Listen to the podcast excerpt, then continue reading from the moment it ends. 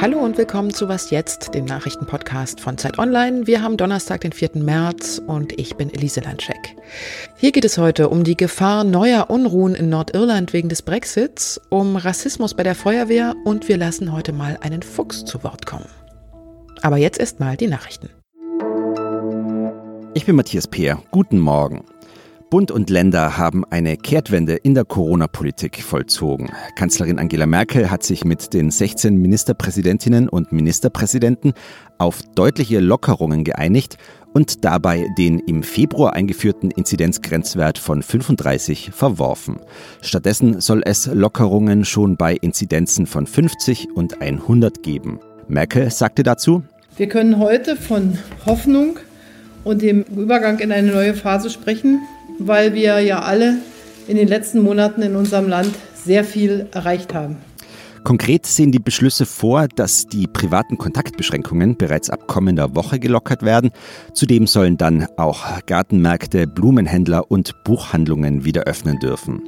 In Regionen mit einer 7-Tage-Inzidenz von weniger als 100 soll der Einzelhandel Kunden empfangen dürfen, die vorher einen Termin vereinbart haben.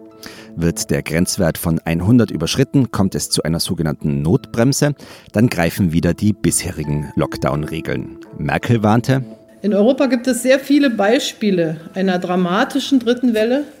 Und diese Gefahr, da dürfen wir uns nichts vormachen, besteht auch für uns.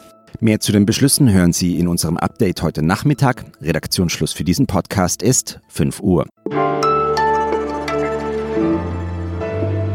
Die Feuerwehr sieht sich ja selbst als Stütze der Gesellschaft, so schreibt der Deutsche Feuerwehrverband auf seiner Homepage. Es gibt in Deutschland 20.000 freiwillige Feuerwehren und 110 Berufsfeuerwehren und die müssen das löschen, was brennt, egal ob Bürohaus, Flüchtlingsheim oder Synagoge und sie müssen Menschen retten, ganz gleich welche Hautfarbe oder welches Geschlecht sie haben.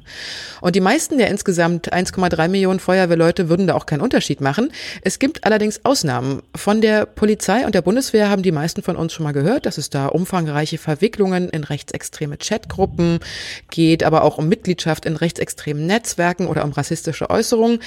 Eine Recherche von meinen Zeitkolleginnen Astrid Geisler und Luisa Hommerich zeigt aber, in der Feuerwehr gibt es dieses Problem auch und vielleicht sogar in ähnlichem Ausmaß. Ich spreche jetzt mit Luisa Hommerich dazu. Hallo Luisa. Hallo Elise. Ihr habt ja sehr viele Beispiele für Rassismus und Sexismus in der Feuerwehr zugespielt bekommen und recherchiert. Von was für Fällen sprechen wir denn da überhaupt genau? Vielleicht kannst du da mal ein paar Beispiele nennen. Ja, auffällig ist an den Beispielen, dass sich da Rassismus und Sexismus total eng verbinden. In Bremen wurde zum Beispiel eine lesbische Frau mit Migrationshintergrund über Jahre gemobbt. Es gibt eine Tonaufnahme, in der ihre Kollegen davon fantasieren, sie zu verprügeln und zu vergewaltigen, die liegt uns auch vor. Und gleichzeitig ist mit, mit diesem Fall auch ein Chat von einer anderen Wache aufgeflogen, in dem Feuerwehrleute eben übelste Hetze betrieben haben gegen Frauen, Muslime, Juden und Geflüchtete. Und äh, in Düsseldorf ist ein ganz ähnliches Muster geschehen. Da flog auch erst eine Belästigung auf einer Feuerwehrfrau äh, der Pornovideos geschickt wurden und ihr Helm wurde mit äh, einer sexistischen Beleidigung beschmiert. Und auch da tauchten dann im Zuge der Ermittlungen rassistische Chats auf. Hm, jetzt ist es sehr schwer, da Zahlen zuzufinden, weil es ja kaum wissenschaftliche Erhebungen zum Thema Rassismus in der Feuerwehr gibt. Aber von welchem Ausmaß dieses Problems und von welcher Tiefe kann man denn sprechen? Was ist denn da dein Eindruck? Also die Gesprächspartner in eurem Artikel, die sprechen ja zum einen von Einzelfällen und andere wiederum sagen, das ist schon ein strukturelles Problem, äh, ähnlich wie beim Rassismus Rassismus auch in der Polizei. Was denkst du da? Das ist äh, schwierig zu sagen. Es gibt auf jeden Fall den Düsseldorfer Feuerwehrchef, der sagt, zumindest in seiner Stadt habe die Feuerwehr ein strukturelles Problem.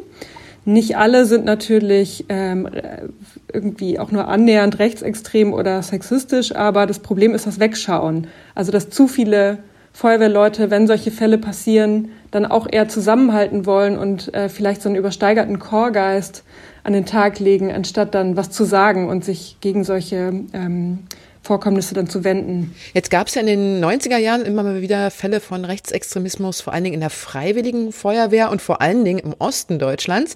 Dann ist ja ziemlich still geworden, auch um das Thema. Würdest du sagen, es gibt Parallelen zwischen der Situation damals und heute? Ja, man kann da auf jeden Fall eine Parallele sehen. Und zwar hat die NPD damals schon äh, in ihrem Vier-Säulen-Konzept äh, auch die Freiwillige Feuerwehr eingebunden. Also sie wollte sich durch die Freiwilligen Feuerwehren im ländlichen Raum verankern. Ähm, das war an einigen Stellen erfolgreich, aber nicht flächendeckend. Ähm, und jetzt sehen wir ähnliche Bestrebungen der AfD. Und zwar gibt es ein Positionspapier der AfD, was die Feuerwehr ähm, nennt als Kernzielgruppe für eine Unterwanderung in der Bürgergesellschaft. Deshalb ja, haben die Feuerwehren jetzt natürlich eine große Verantwortung, dieser Aufgabe, Stütze der Gesellschaft gerecht zu werden. Mhm. Vielen Dank, Luisa. Dankeschön, Elise.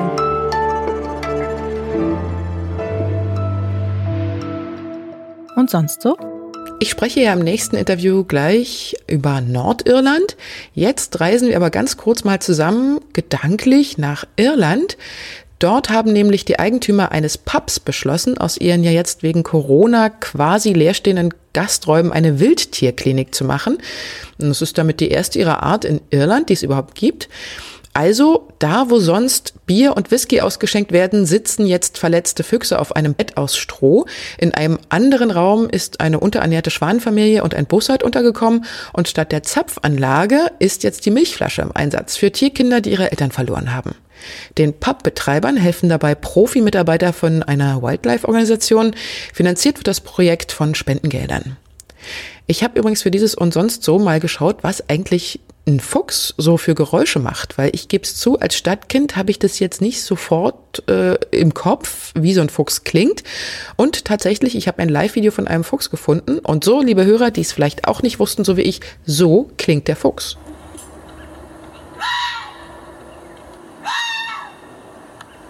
Und auch witzig, vielleicht kennen Sie es ja auch schon, wenn Sie ein iPhone haben sollten und Siri benutzen, dann fragen Sie mal Siri, wie der Fuchs macht. Einfach mal die Frage stellen und überraschen lassen. Viel Spaß!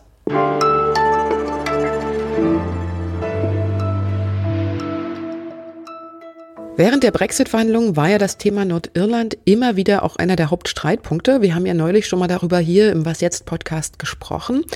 Trotzdem kurz nochmal zur Auffrischung. Bei den Brexit-Beratungen wurde für Nordirland eine Kompromisslösung gefunden. Das heißt, die britische Provinz bleibt nach wie vor Teil des Vereinigten Königreichs, gleichzeitig aber auch Teil des EU-Binnenmarkts.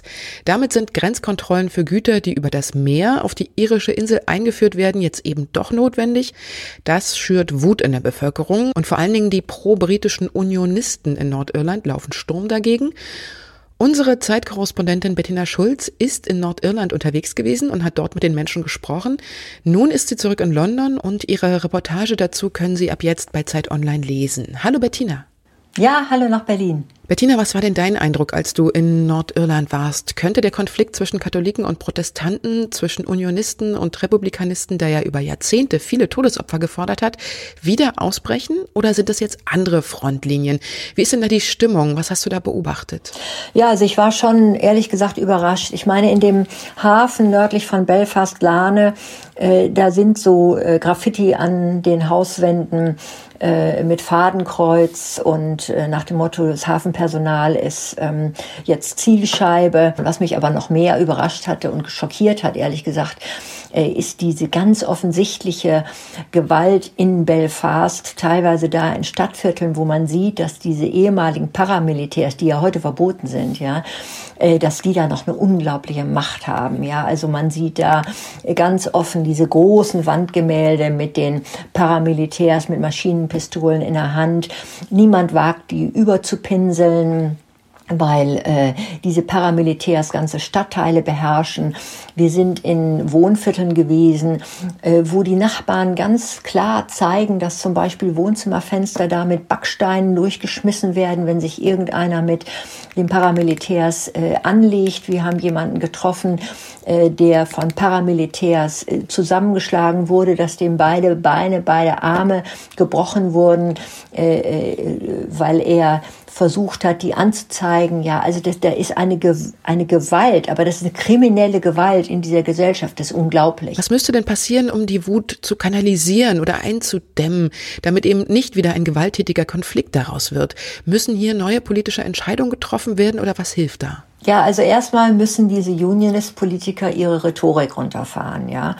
Ähm, wir stehen ja hier vor der ähm, Situation, dass die Londoner Regierung diese Grenze in der irischen See mit der EU ähm, verhandelt hat. Das ist jetzt ein Vertrag, den kann man jetzt nicht mehr so leicht kippen. Aber Man hat natürlich äh, gesehen, dass es Probleme geben kann, vor allen Dingen im Handel mit der Bürokratie. Man hat dafür Komitees aufgesetzt, in denen diese Probleme behandelt werden können, besprochen werden können. Das ist jetzt auch der Fall, ja.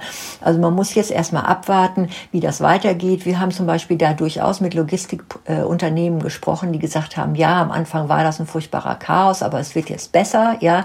Und äh, äh dann klappt das auch. Also jetzt mit Gewalt zu drohen, ja, das ist Wahlpolitik und das ist gefährlich und äh, das ist eigentlich unverantwortlich. Danke, Bettina. Ja, alles Gute nach Berlin. Und das war was jetzt für heute. In unserem Update um 17 Uhr hören Sie meinen Kollegen Fabian Scheler mit mehr Infos. Und Sie können uns wie immer schreiben, wenn Sie Fragen haben oder Lob oder Kritik loswerden wollen, unter wasjetzt.zeit.de. Einen schönen Tag noch, Ihre Elise Lanschek.